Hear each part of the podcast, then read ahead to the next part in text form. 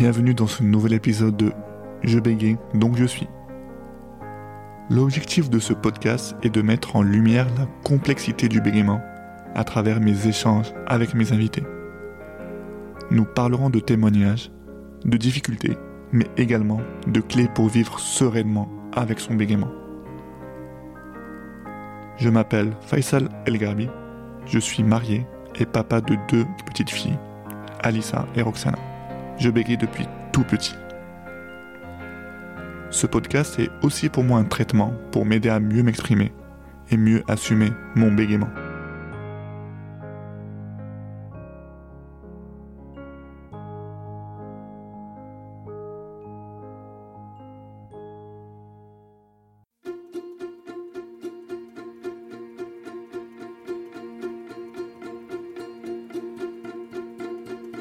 Véronique Aumont-Boucan est orthophoniste.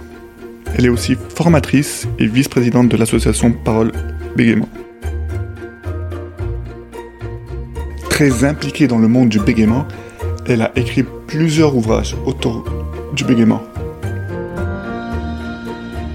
Elle est aussi très présente au sein des associations internationales. Elle a aussi introduit en France des programmes de rééducation du bégaiement.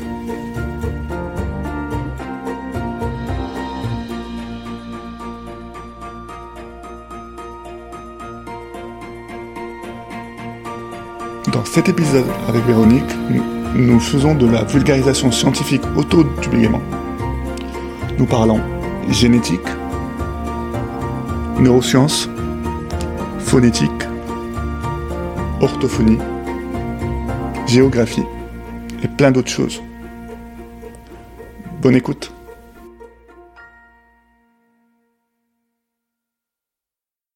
Bonjour Véronique. Bonjour. Merci d'avoir accepté euh, mon invitation. Euh, pour cet épisode, on va parler recherche sur le bégaiement. D'accord. Euh, pour, pour préparer cet épisode, je, je me suis, j'ai pris comme référence euh, les travaux de Onslow. Mhm. J'ai aussi trouvé quelques, quelques thèses sur Internet. Mhm. Et à chaque fois, il y a, y a un mot qui revenait sou- souvent, c'est le terme complexe. Mhm. Pourquoi c'est complexe de faire de la recherche sur le bégaiement? Hum, Pourquoi c'est complexe de faire de la recherche sur le bégaiement? Euh, Parce que parce que c'est parce que c'est un trouble à multi, enfin qui peut avoir de nombreuses facettes différentes et qu'il n'y a pas un bégaiement mais des bégaiements euh, qui pourraient correspondre d'ailleurs à des mutations génétiques différentes. Donc il y a plusieurs façons de bégayer. Des... C'est effectivement euh, complexe. Comment ça se fait qu'on n'ait pas des réponses à nos questions? Comment ça se fait qu'on n'ait pas déjà compris comment fonctionnait le- le bégaiement? Alors, euh, pendant longtemps, pendant longtemps, euh, en France en tout cas, on a pensé que le bégaiement était uniquement psychologique. C'est-à-dire qu'il n'y avait pas d'aspect neurologique au problème. Et euh, du coup, euh, il n'y avait pas trop de recherche fondamentale. Puis alors, peut-être que les recherches fondamentales n'en étaient pas là. Donc, ce n'est qu'en 2012 où on a trouvé une première mutation génétique sur, sur, un gène, et sur le chromosome 12 en fait exactement. Et donc ça date de pas tellement longtemps qu'on sait qu'il y a euh, un incident génétique. On s'en doutait bien avant parce qu'on voyait bien qu'il y avait euh, des gens dans la famille qui bégayaient, etc. Mais en fait, euh, ça n'a été, euh, ça n'a été prouvé qu'en 2012. Et aujourd'hui, qui c'est qui fait de la recherche sur le bégaiement? Qui, Euh, euh, au qui- niveau, genre, Est-ce qu'il y a des... Est-ce que c'est plus de la recherche universitaire? Est-ce que c'est plus de la recherche privée? Des, fonds, des fondations Ok. Euh, il y a eu beaucoup de recherches sur le bégaiement fait dans les pays anglo-saxons. Il y en a eu très peu en France. Là, actuellement, il y a un grand projet en France qui s'appelle Bénifidir, qui est à Montpellier. Et c'est Fabrice Hirsch, euh, qui est le chercheur euh, qui fait cette recherche, qui, qui est une recherche de grande ampleur euh, sur euh, toute la France et qui touche le côté neuro du bégaiement. Et aussi, il regarde au niveau ce qui se passe dans la bouche quand quelqu'un bégaye. Mais c'est quand même une recherche fondamentale. Et euh, en France, on n'a pas, on n'a jamais pu faire de recherche, pour des raisons éthiques, de recherche clinique, c'est-à-dire de recherche sur les traitements, euh, sur les traitements du bégaiement lui-même. Et en France, comment euh, quand est-ce qu'a commencé la, la recherche sur le bégaiement? À quelle période? Ben, En France, depuis, il y a eu des recherches en phonétique, en linguistique, depuis euh, assez longtemps, mais la première grande recherche sur le bégaiement, c'est Bénifidir, et c'est euh, il, y a, il y a deux ans. Comment tu expliques que ça soit aussi récent? Hmm, je pense qu'on manque de budget euh, pour ce type de recherche en France, mais il y a eu quand même beaucoup de recherches faites dans les pays anglo-saxons sur au niveau neurologique, au niveau génétique, au niveau linguistique, et, et, encore et aussi au niveau des traitements. Donc on bénéficie de ces recherches.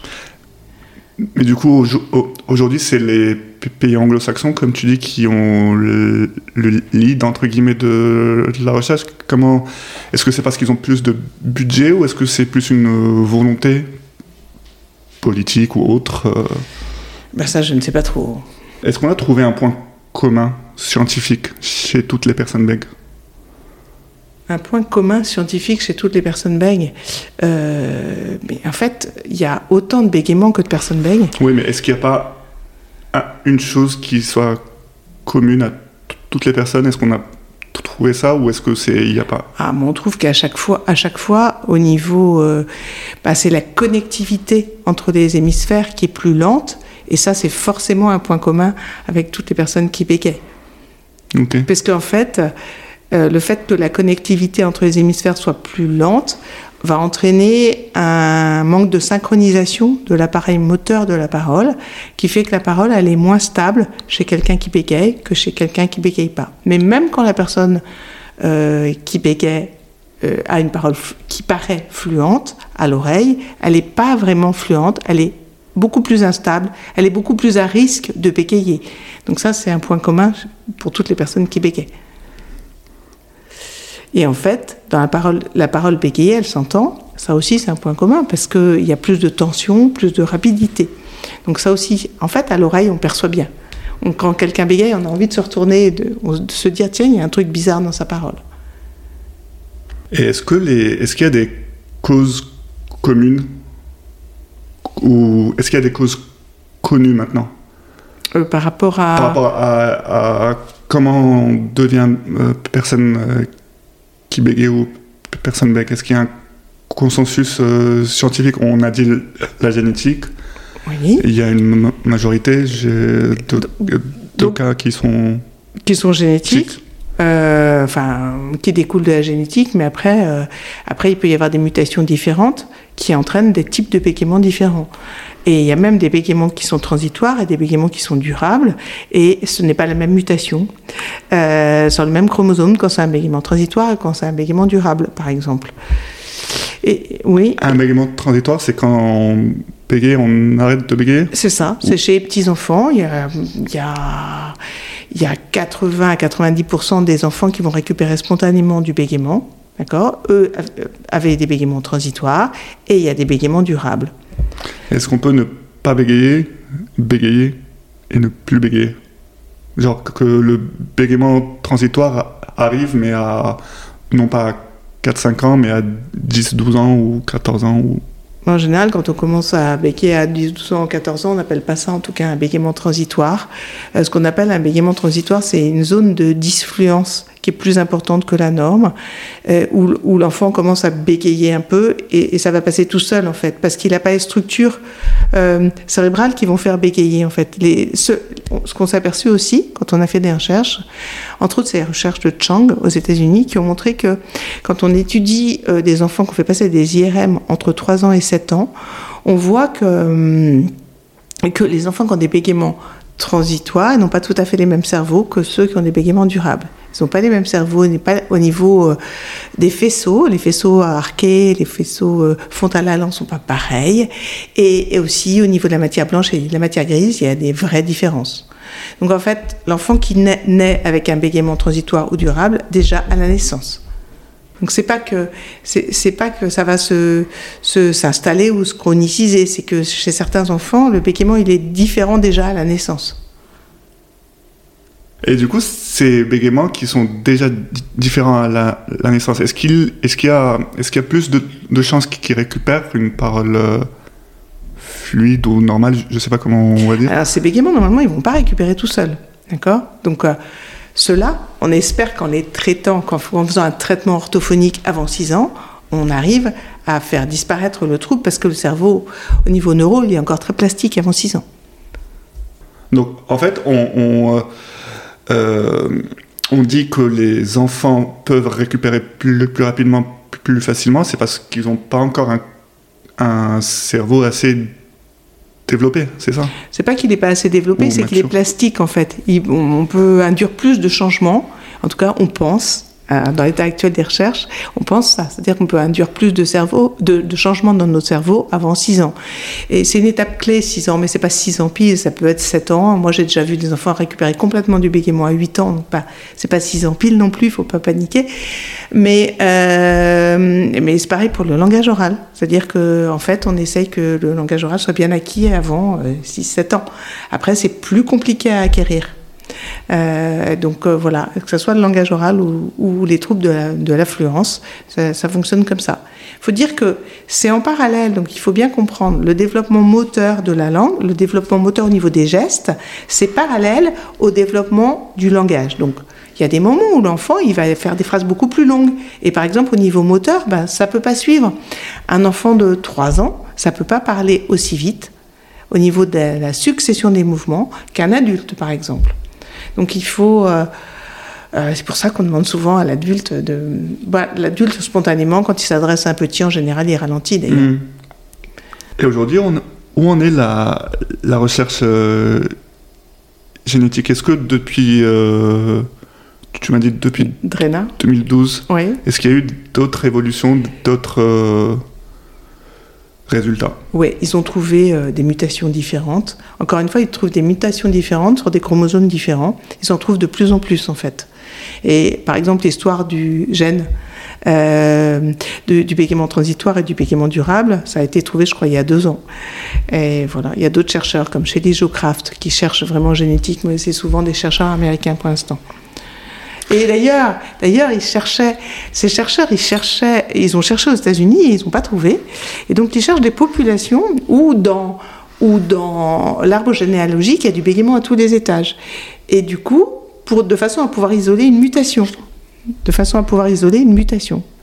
Et euh, euh, tu parlais de chromosomes. Est-ce qu'il y a un gène spécifique au, au bégaiement? Non. Parce qu'on n'a pas encore trouvé? Il y en a plusieurs. Donc euh, en fait, c'est compliqué. C'est multi, euh, multigène euh, bah, C'est des mutations, c'est des mutations différentes sur plusieurs chromosomes. Et du coup, en, en restant dans la, dans la génétique, combien de, on, on parle de combien de pourcentage de bégaiements qui, de personnes bègues qui ont au moins un parent qui, qui est ou était euh, ben, on parle de pourcentage de gens qui bégaient.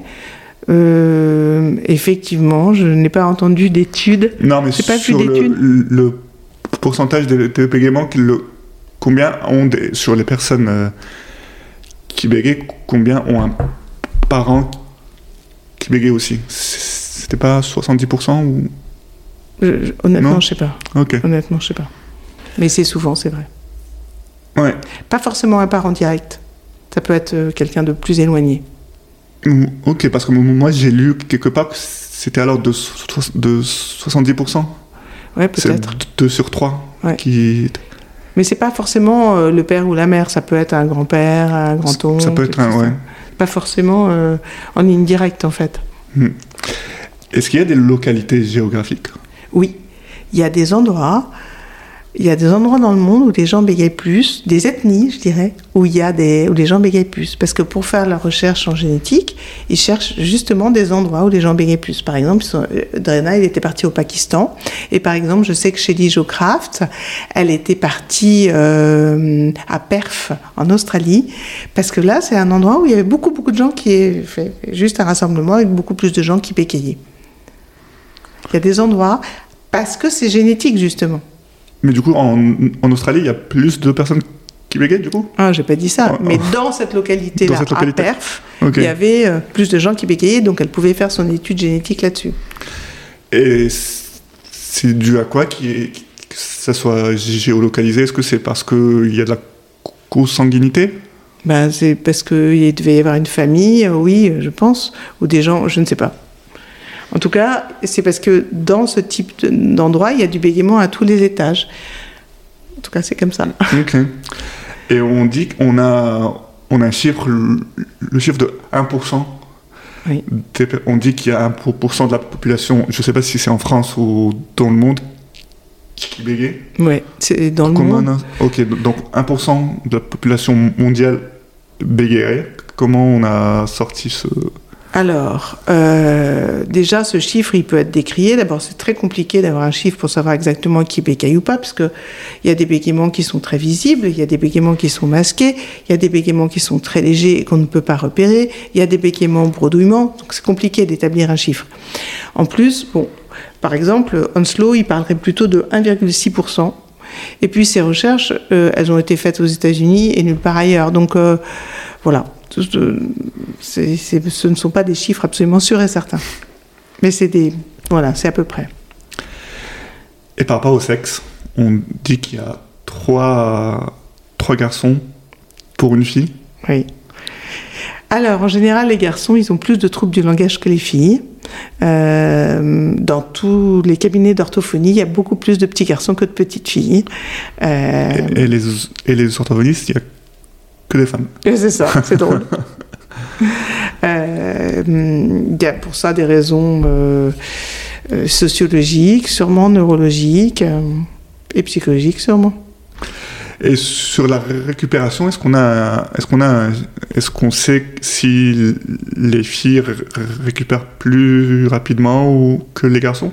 Les filles, euh, il me semble avoir lu, mais alors le problème des études, c'est qu'il faut en avoir lu beaucoup pour, pour pouvoir affirmer les choses. Mais euh, oui, elles récupèrent un peu plus, mais celles qui, celles qui ne récupèrent pas avaient des bégaiements plus sévères dans l'étude que j'ai lue. Mais bon, je, je pense que ça demande à être vérifié. En parlant de sévérité, est-ce qu'il y a des, est-ce qu'il y a des, euh, est-ce qu'il y a des ci- circonstances qui font que moi je vais avoir un bégaiement qui a une certaine sévérité, un autre euh, qui aura, qui sera plus sévère, une autre qui sera moins?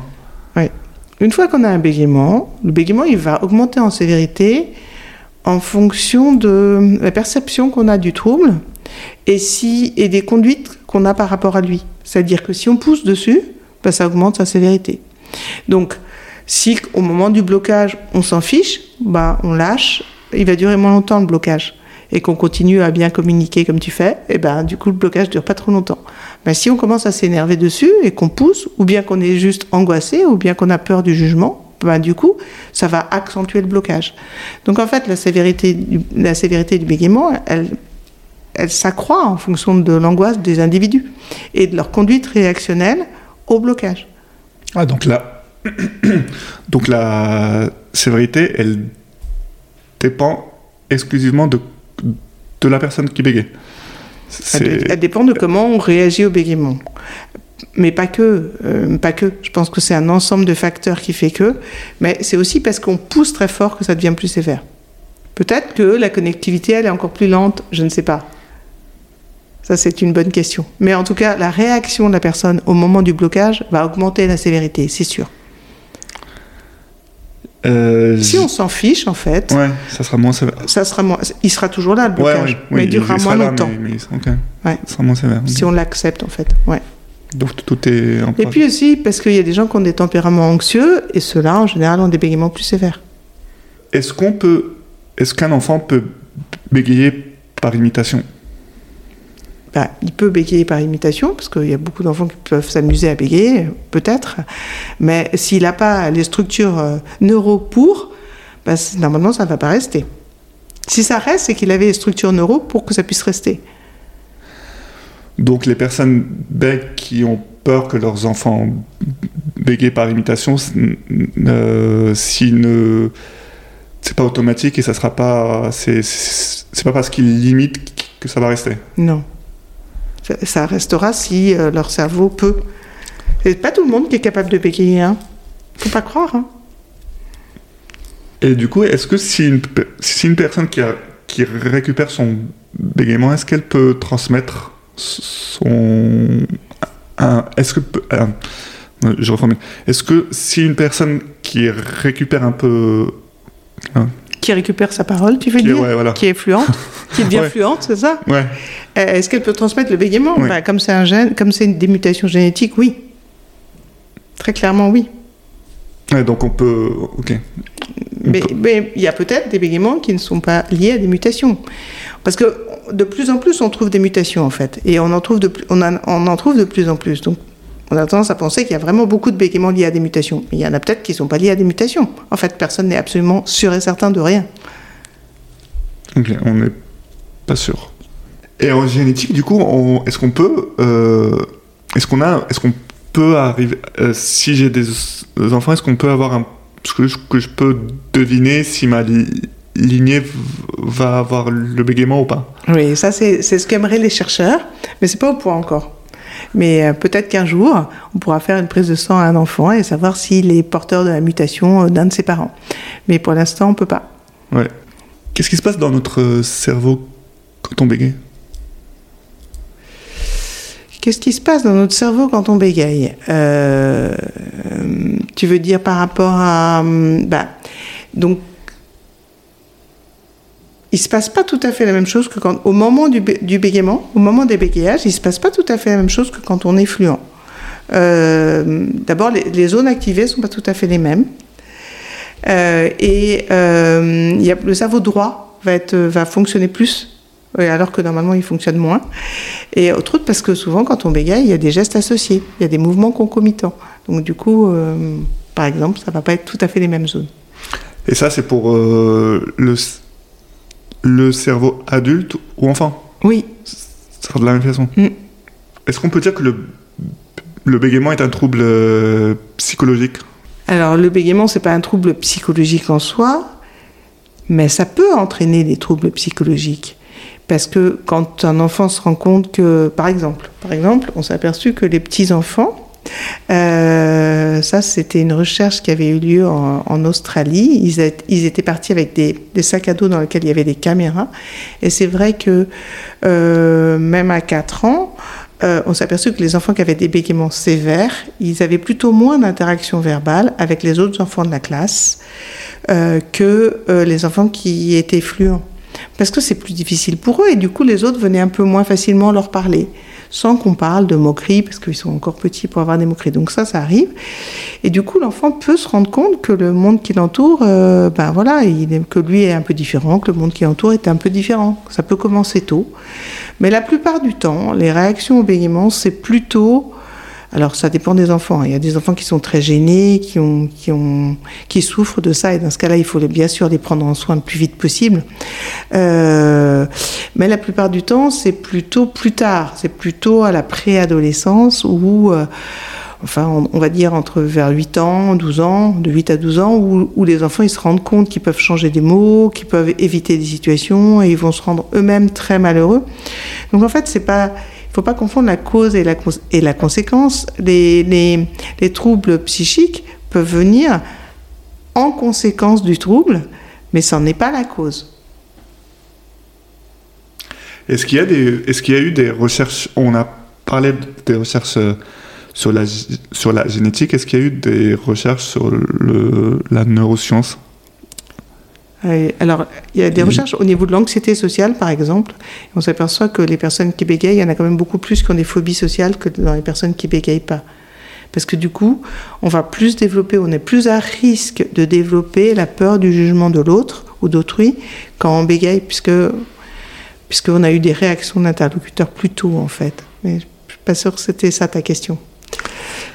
Euh, non, mais ça répond, ça répond. Mais euh, bah, en fait, juste, euh, est-ce qu'il y a eu des, des recherches avec des capteurs dans le cerveau pour vraiment voir si, y avait, si, euh, comment fonctionnait la, le cerveau d'une personne qui bégait Oui, je pense qu'il y en a eu, mais Je pense qu'aux États-Unis, ils font des choses où ils regardent bien, plutôt par imagerie en fait.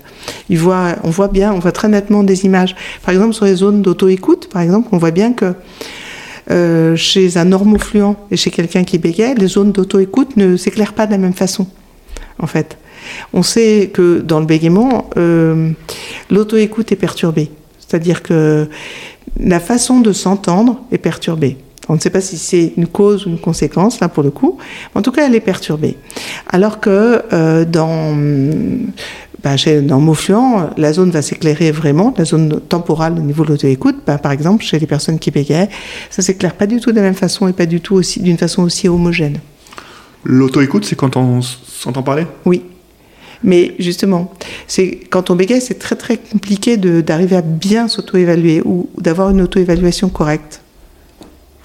Oui, parce que, enfin, je prends ma, mon exemple, moi, des fois, j'ai souvent l'impression d'être fluide, alors que quand je m'entends, quand je m'entends enregistrer, je, ne le suis pas.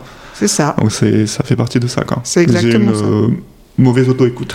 Bah, c'est l'auto-évaluation, c'est la première chose qu'on travaille en fait en séance d'orthophonie, parce que si on n'a pas une bonne auto-évaluation, ben, on ne peut pas faire des progrès en fait. C'est juste euh, comme quand on chronomètre la course, par exemple. Hein. Il faut que l'auto-évaluation elle soit valable au départ pour euh, voir qu'est-ce que ça donne à arriver en fait. Est-ce qu'il y a un lien entre le bégaiement et la langue? Euh, La langue euh, qu'on parle?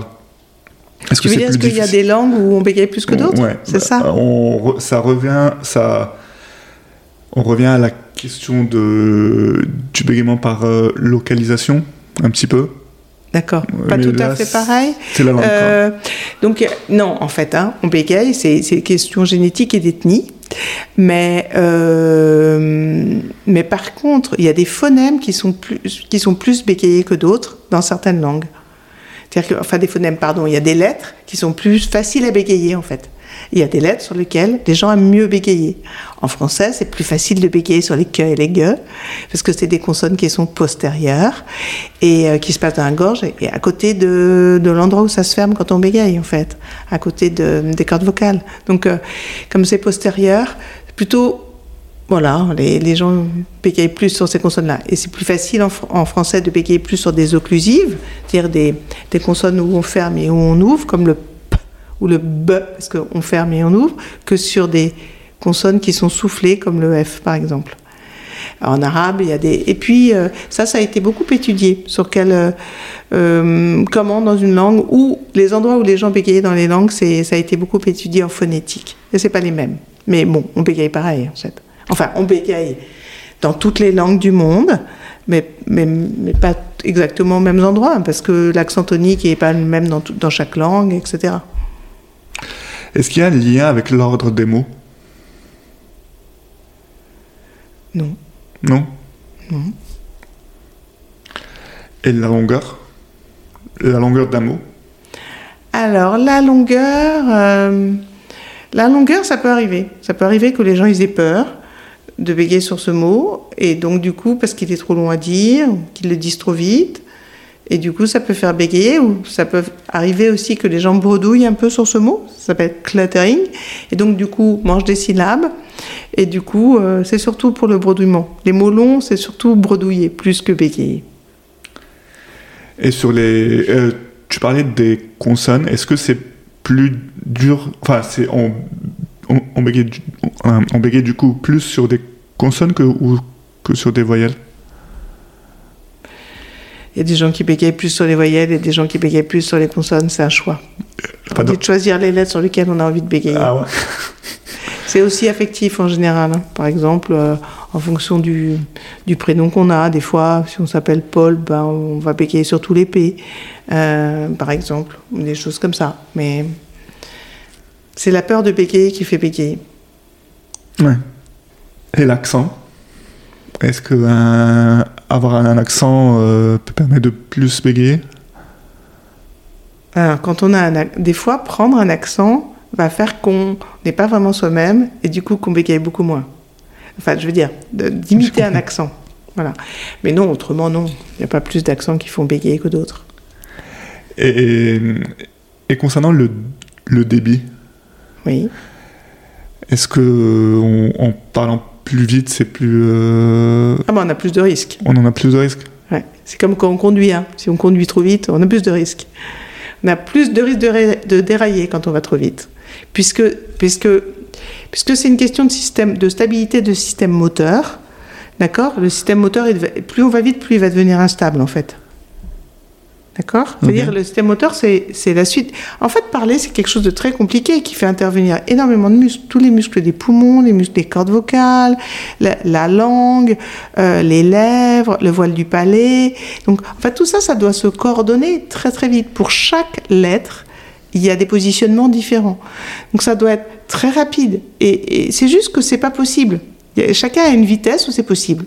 Mais chacun a aussi un niveau où c'est possible pour lui de ne pas bégayer si on ralentissait tous les deux notre parole et euh, qu'on utilise une technique qui est utilisée dans un programme qui s'appelle le Camperdown, tu bégayerais pas du tout. En fait, il y a forcément une vitesse où tu peux ne pas bégayer.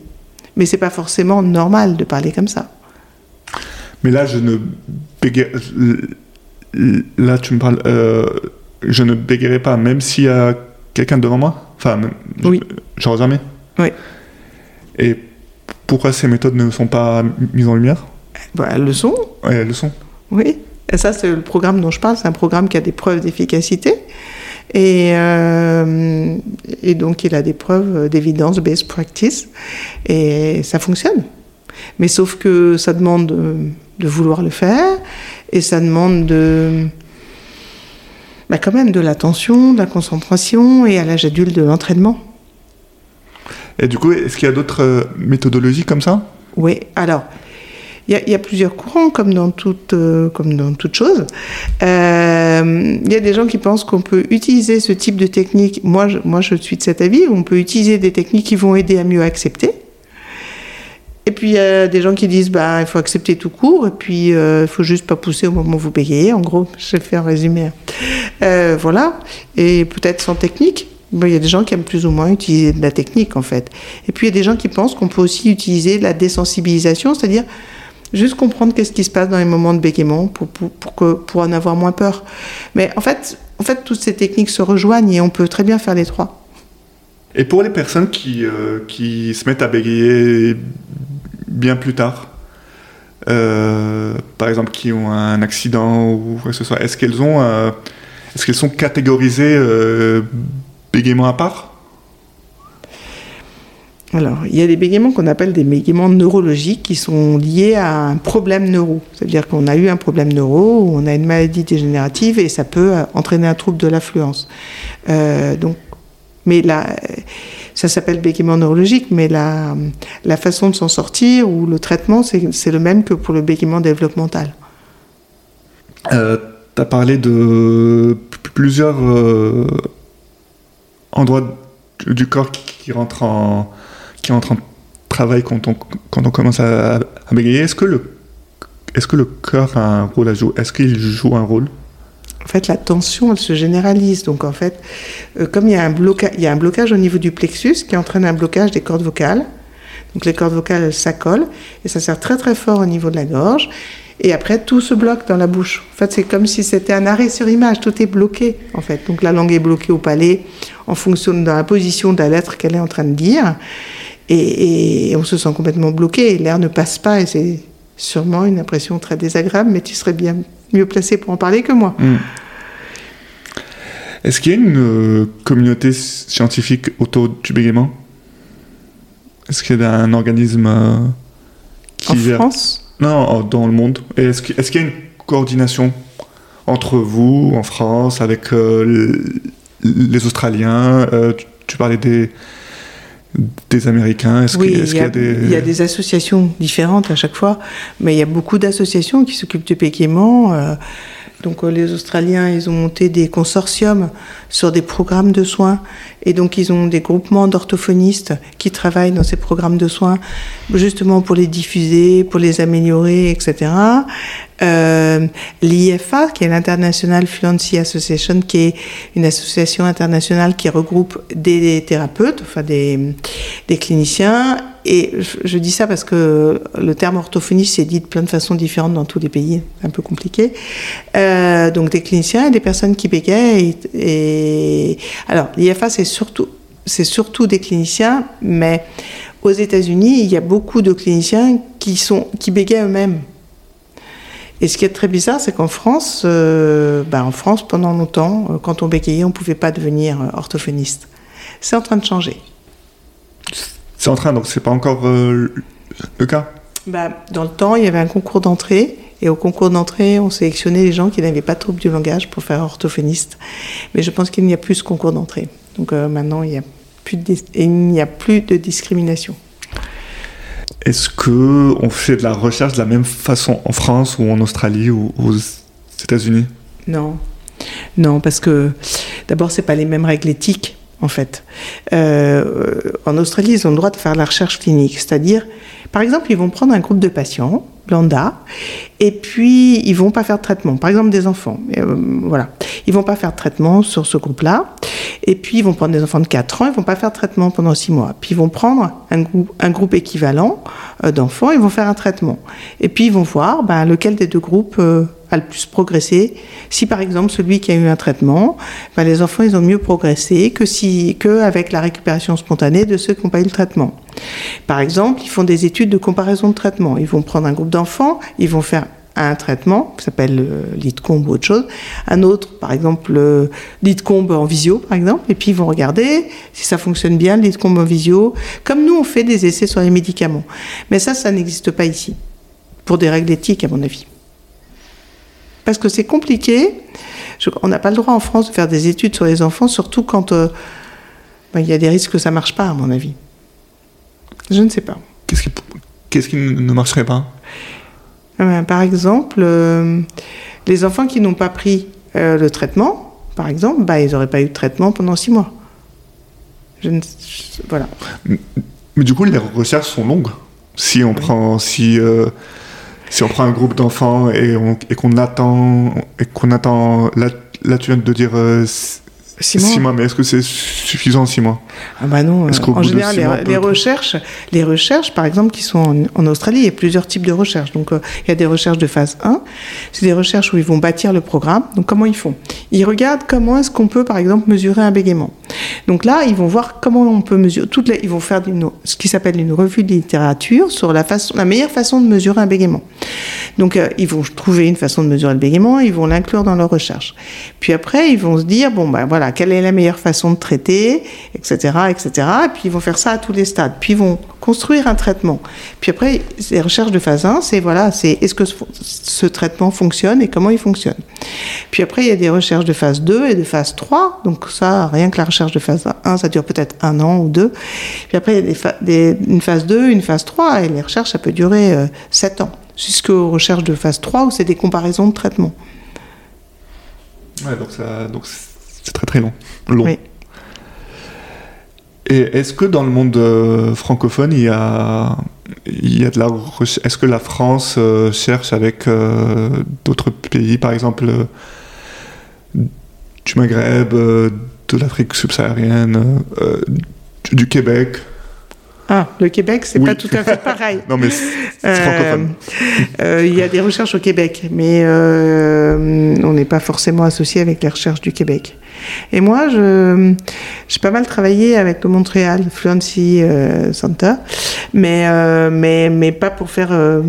et on a essayé de faire des recherches communes, mais c'était, c'est pas des recherches sur des très grands nombres d'enfants.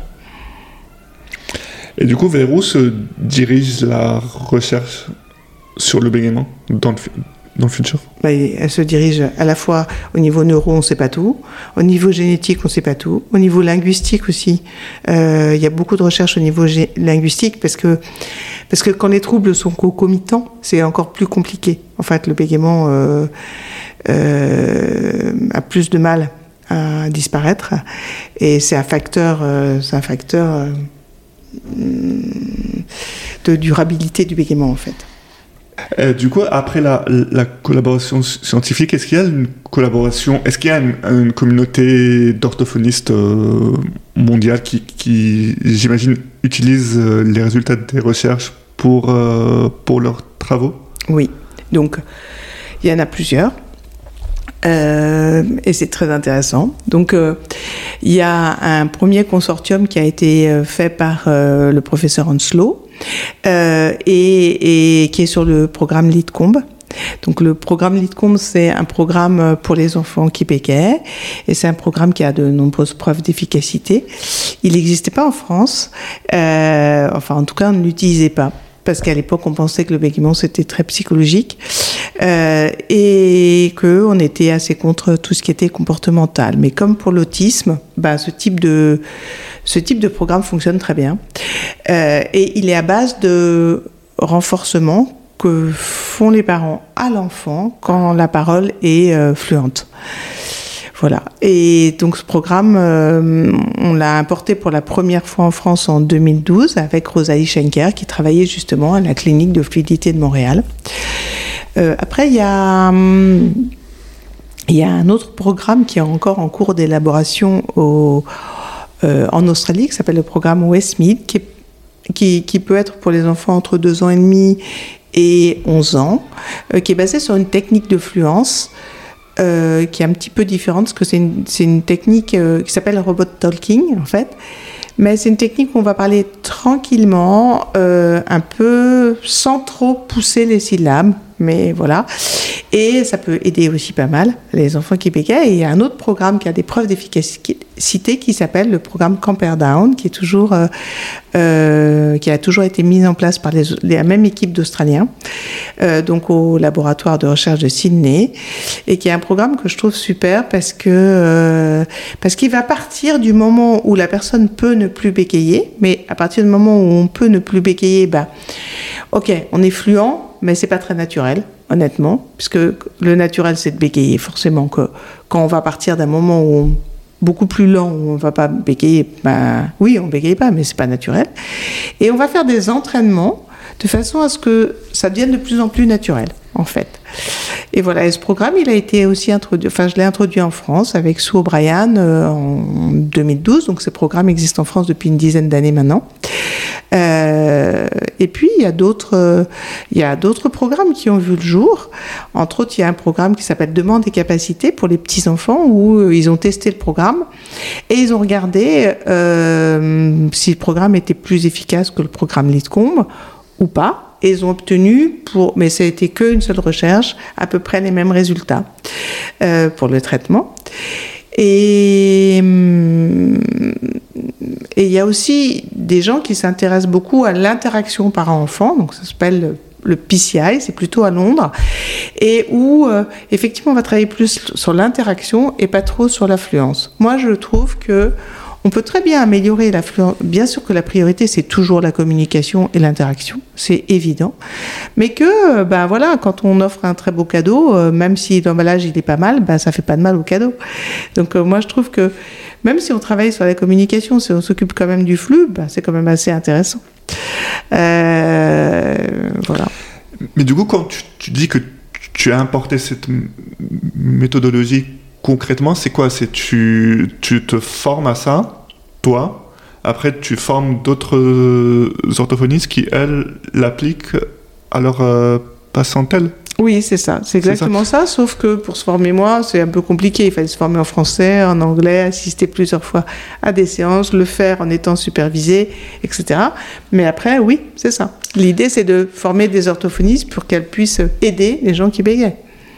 Et du coup, tu as des retours après de, de, si ça marche ou si, ça marche pas Des orthophonistes ou pas? Bah, le, programme, il a des preuves d'efficacité euh, lui-même mais, mais j'ai souvent des retours. Alors, j'ai souvent des, des, orthophonistes qui. Euh, bah, des fois, des fois, il y a un problème, donc euh, elles me posent des questions pour euh, résoudre le problème. Mais c'est quoi, du coup, les preuves d'efficacité? Si, si chaque bégaiement est unique comment tu peux dire qu'une méthodologie est efficace? Ben Ça, c'est les. Alors, par exemple, pour, quand on parle de ces programmes, c'est des, des. Ça a été testé en Australie sur un grand groupe de personnes. Ils ont administré le programme et ils ont regardé qu'est-ce que ça donnait au bout de 12 séances, 13 séances, 14 séances, 15 séances. Et euh, si la parole devenait fluente ou pas, et le ressenti des gens ou pas. C'est ça les études qui me donnent des preuves BP. D'accord. Et, et si on peut prendre un, un exemple d'une euh, séance, qu'est-ce qu'on fait? Euh, Choisir une méthodologie et une séance. Mais pour un adulte ou pour un enfant? Choisir. bah, c'est un petit peu différent. Euh, bah, parce que si c'est un enfant, on Pour travaille. un enfant, alors. Si c'est un enfant, on travaille avec les parents, en fait. D'accord? Si c'est un enfant petit, on travaille avec les parents. Donc, on va apprendre aux parents à rendre leur enfant fluent. Donc, d'abord, on va apprendre aux parents à évaluer le bégaiement, parce que on va évaluer pour voir s'il y a des progrès, en fait. Parce que si on n'évalue pas, ben, on peut voir s'il y a des progrès. Donc, l'idée, c'est, de voir les progrès. Donc, on va leur apprendre à évaluer. Qu'est-ce que c'est que ce bégaiement, s'il est léger, sévère, etc. Puis après, on va leur demander d'avoir un moment avec leur enfant seul à seul, où ils vont avoir une conversation avec l'enfant, euh, et où ils vont, où le, où le schmilblick, là, ce qui va être un peu compliqué, c'est de rendre l'enfant fluent. Donc, comment vont-ils faire? Ben, Ils vont apprendre à, ils vont cadrer l'échange, c'est-à-dire qu'ils vont euh, se débrouiller pour se mettre au niveau de langage euh, où l'enfant peut être fluent, en fait. Des fois, si par exemple l'enfant a un bégaiement très sévère, ben on va dire, on va faire des jeux avec que des mots isolés. Et comme ça, et à chaque fois, on va complimenter l'enfant qui va se rendre compte que ça sort tout seul et qui va avoir de plus en plus envie de le faire, en fait. Puis après ces moments, on va les généraliser à d'autres moments, en très gros. Ok.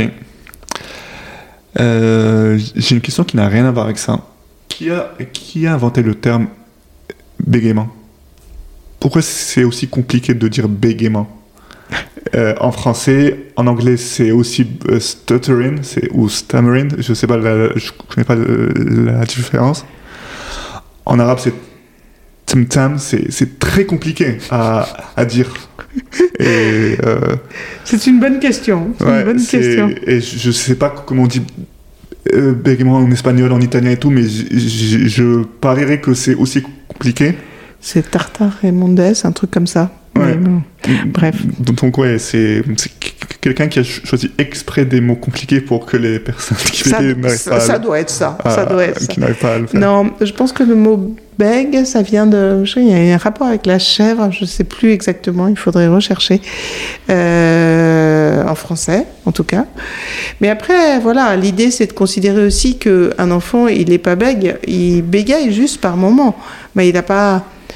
Il n'a pas une personnalité euh, construite autour du bégaiement. Donc, on peut discuter aussi sur le terme qui bégaye ou bègue. Bah, euh, moi, je, je, je- durant mes épisodes, la première question que je pose aux personnes qui bégayent, je leur pose la question est-ce que tu es une personne bègue ou, ou une personne qui bégaye? Et alors? Euh, Généralement, on on me dit les deux, ou sinon euh, bègue. Il n'y a que moi qui, pour le moment, qui dit non, je- moi, je me considère comme une personne qui, qui bégaye. Le, le bégaiement fait partie de moi comme autre chose. Comme Ben, ça. plein d'autres choses, quoi. C'est ça. C'est ça. Mais ça dépend où on en est dans la démarche sur le bégaiement. Euh, ça dépend les émotions ressenties par rapport au trouble, en fait. Merci beaucoup, Véronique. Eh ben, merci, Jason. Merci d'avoir accepté mon invitation. L'épisode est maintenant terminé. J'espère que vous l'avez apprécié. J'espère aussi que, comme moi, vous aurez appris des choses. Je remercie encore une fois Véronique pour avoir accepté mon invitation et de m'avoir accueilli chez elle pour cet épisode.